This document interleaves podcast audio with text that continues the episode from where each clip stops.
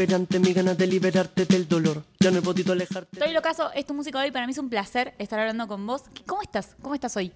Bien, muy bien, muy bien hoy, mejor mañana. Me gusta, me gusta el pensamiento. ¿Siempre es ese el pensamiento? No, se me ocurrió ahorita. sonó, sonó bonito igual, sonó bonito. Sonó, sonó filosofía de vida. Sonó como que, Como que estaba es, es el mood. Sí, puede ser, sí. Pero es la idea igual, mejor mañana. Bueno, contame un poco cómo nace este disco por el que estamos hablando hoy. ¿Cuándo, arranca el proceso? El proceso arrancó más o menos hace un año, eh, porque, bueno, nace todo como un chiste. en un momento que yo dije estoy locazo, como diciendo que estoy muy loco, se me ocurrió el toy locazo, como el, el juguete loco. Lo anoté como un chiste, como una idea y fue pasando el tiempo y cada vez que lo leía o alguien decía toy locazo se me ocurría. Y ahí fue que se me prendió el foquito y dije, uy, puedo hacer un, un proyecto de este personaje. Porque primero lo pensé como un juguete loco y capaz algún día en mi vida vendo juguetes y vendo un juguete que se llame así. Y al final se me ocurrió hacer todo un concepto y armar un personaje que muestre un lado mío más loco, más sin filtro, irreverente. Y mostrando un lado rapper también que tenía muchas ganas de, de mostrar porque me di a conocer por el freestyle, por las batallas de freestyle. Y además de tener el background musical, igual quería hacer una fusión de eso. Entonces hice este disco de hip hop experimental en esencia y es así como nace. ¿Costó en la construcción de este personaje, de este proyecto? Costó un montón y hubieron muchos imprevistos, muchos, este, pa- pasaban, eh, pasaron muchas cosas en el camino como, como en todo proyecto. Y fue un trabajo muy arduo de, crear el personaje, dibujarlo, hacerlo en 3D, la animación. De ahí yo que tenía que competir, finalmente ter- terminé yendo a competir con la máscara del personaje. O sea, fue todo un- una locura y un viaje muy lindo que de hecho continúa ahora y desembarca el 7 de octubre en Niceto, que es lo que viene, que es lo que me emociona muchísimo anunciar también. Eh, pero sí, fue arduo seguir haciéndolo y me pone muy contento trabajar eh, de esta manera en un proyecto tan especial que me gusta tanto. ¿Qué fue lo más difícil? Bueno, hay dos cosas que costaron muchísimo. En primer lugar, creo que el- todo el tema de la máscara que utilizaba, eh, era importante que yo pueda respirar bien dentro de la máscara, que no me canse demasiado dentro y que a la vez se me escuche bien con el micrófono. Eh, y eso fue todo un proceso de medidas, de que a veces se imprimían cosas y me quedaba muy, la- la- muy pegada a la nariz, o a veces no, se, no veía bien, lo que sea, y fue, fue muy complicado de hacer, pero fue un trabajo muy lindo también, muy ilusionante. Y por otro lado, la última canción del disco, que se llama Sector Inesperado de Marfield, que es la canción más especial para mí, eh, que tiene un significado muy personal. Es una canción muy larga y que pasa por muchos moods, entonces me costó mucho terminarla, hacerla, no solo la composición, sino la producción, la grabación de todo, pero bueno, valió completamente la pena.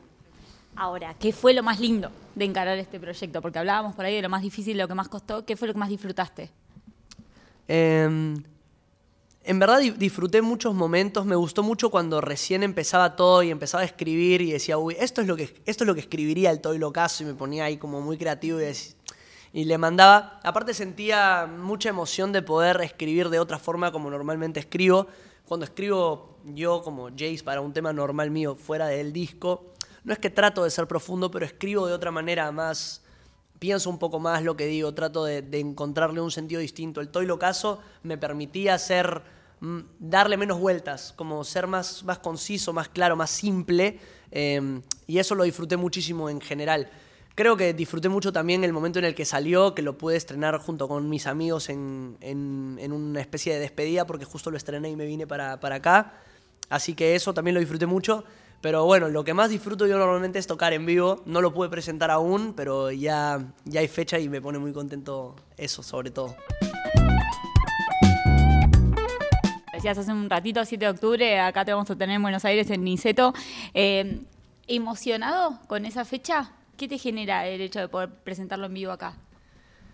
No, es, es un sueño, es increíble. El año pasado toqué en Buenos Aires, en un lugar que se llama El Marquí, y me sorprendió muchísimo el calor del público, especialmente porque o sea, me- detenía para pasar de una canción a otra y la gente no paraba de cantar el coro de la canción que acaba de cantar, o se ponían a saltar de la nada después de un tema triste, y dije, ¿qué les pasa tan locos?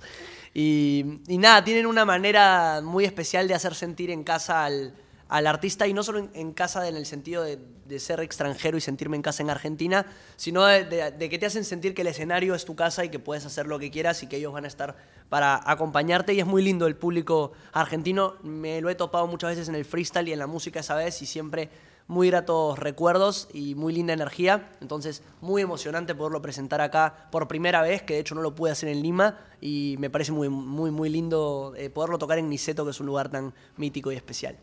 Hablabas un poco de, lo que es el público y de cómo vibra tu show. ¿Qué estás pensando vos? ¿Qué estás sintiendo vos cuando estás ahí arriba en contacto con todos nosotros?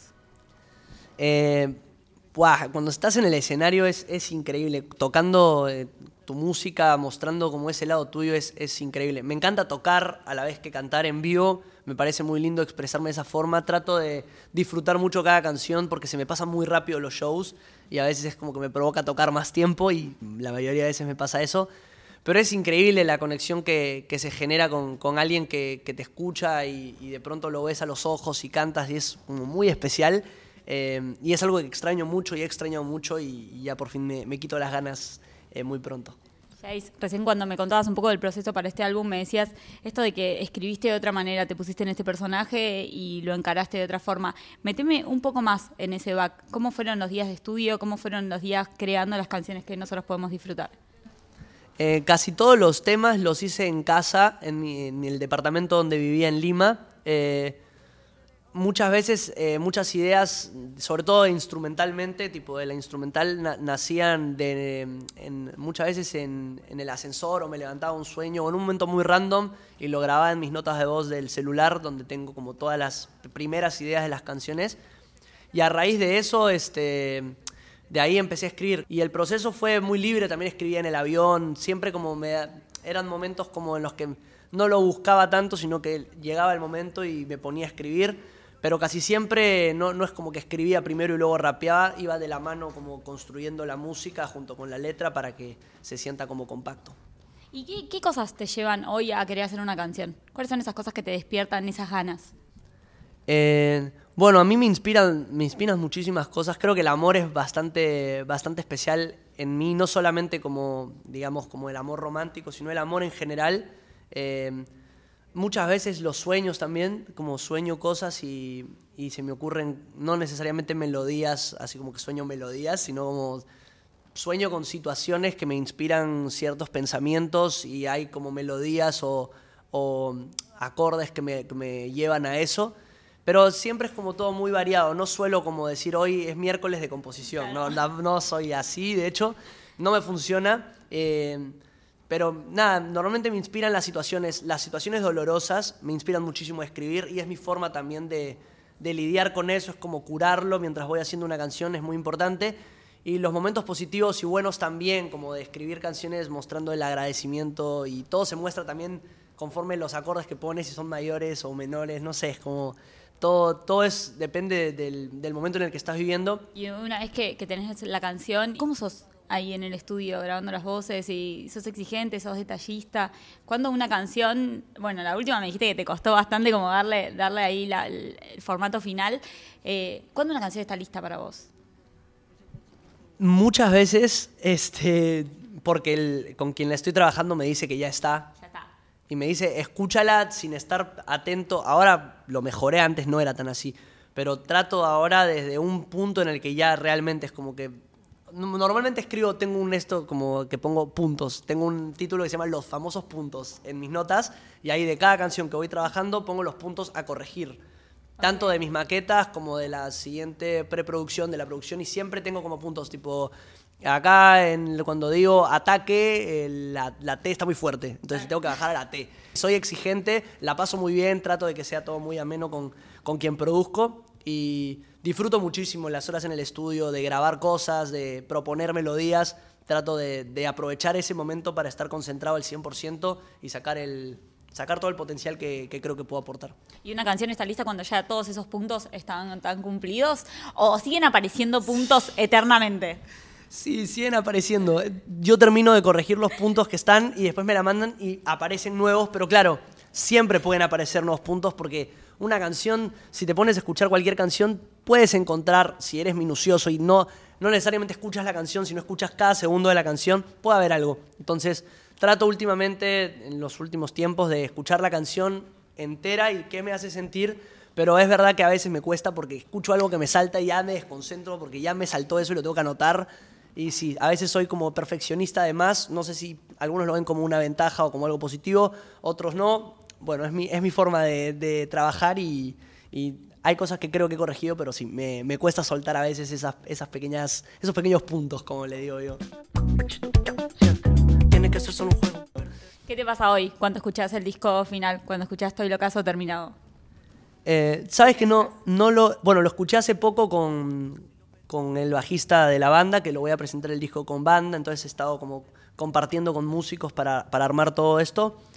Y nada, me, me, pone muy contento. Ya lo, una vez que el disco sale, es como que lo acepto, ¿no? Cual, ya no me acuerdo de ningún punto que, que recuerde. Hay algunas cosas que se te pueden ocurrir, pero tengo ganas de tocarlo en vivo, en vivo todo cambia también, de capaz reversionar cosas. Creo que es un disco que se presta para hacer muchas cosas y te da muchas posibilidades. Y me pone muy contento, es un orgullo muy lindo ver. Recuerdo, veo fotos del dibujo del Toy Locaso en papel cuando era la primera idea y ahora verlo aquí, como, ¿me entiendes? La portada es muy emocionante. Contabas de las cosas que te inspiran a escribir una canción, hablabas de los sueños. Eh, ¿Con qué soñas hoy eh, para tu carrera, para tu música? Em, bueno, sueño con, seguir disfrutando de la manera que disfruto ahora. Yo disfruto mucho de, todos los momentos. A ver, tampoco, a ver, si, pasa algo muy malo, no es que disfrute, pero me refiero como trato de ver el lado positivo y de disfrutar cada etapa. Ahorita estoy en una etapa de cambio, acabo de llegar a Buenos Aires, me acabo de mudar de Perú, donde vivir toda mi vida. Me levanto en la mañana y no veo el mar y es extraño, este, pero está el río, así que está bueno. Em, y nada, a lo que voy es que sueño con, ser feliz con la música al lado. Sé que es posible que vaya transformándose lo que yo busco con la música. Ahorita tengo 23 y, siempre fui cambiando mucho, entonces no sé hasta dónde me va a llevar, pero confío en que, en que siempre voy a encontrarle la vuelta a la música desde el lado de, de sentirme conectado conmigo a través de ella, porque me ayuda a conocerme más y a expresarme y expresar cosas que hablando me, me cuestan. No necesariamente tengo un sueño como de un concierto exactamente. Hablaba de que mi meta es eh, hacer un estadio nacional en Perú. Es el estadio como donde juega la selección y el estadio donde tocan eh, los artistas internacionales que vienen. Y sería increíble poder llenar un estadio nacional en, en mi propio país. Es como mi, mi concierto soñado. Jace, que se cumpla ese y todos los sueños que sigan para vos. Gracias por la nota y éxitos en todo lo que se venga. Muchísimas gracias a tu música hoy por el espacio. Eh, agradecido de verdad por, por la oportunidad. Y bueno, reinvitarlos el 7 de octubre a Niceto, que voy a estar presentando este disco con un show con la banda. Va a ser todo muy loco. Los invito. Las entradas, de hecho, ya están a la venta en Passline, así que pásense a comprarlas. Un abrazo. La que le se prende en fuego, vuelve que me desespero.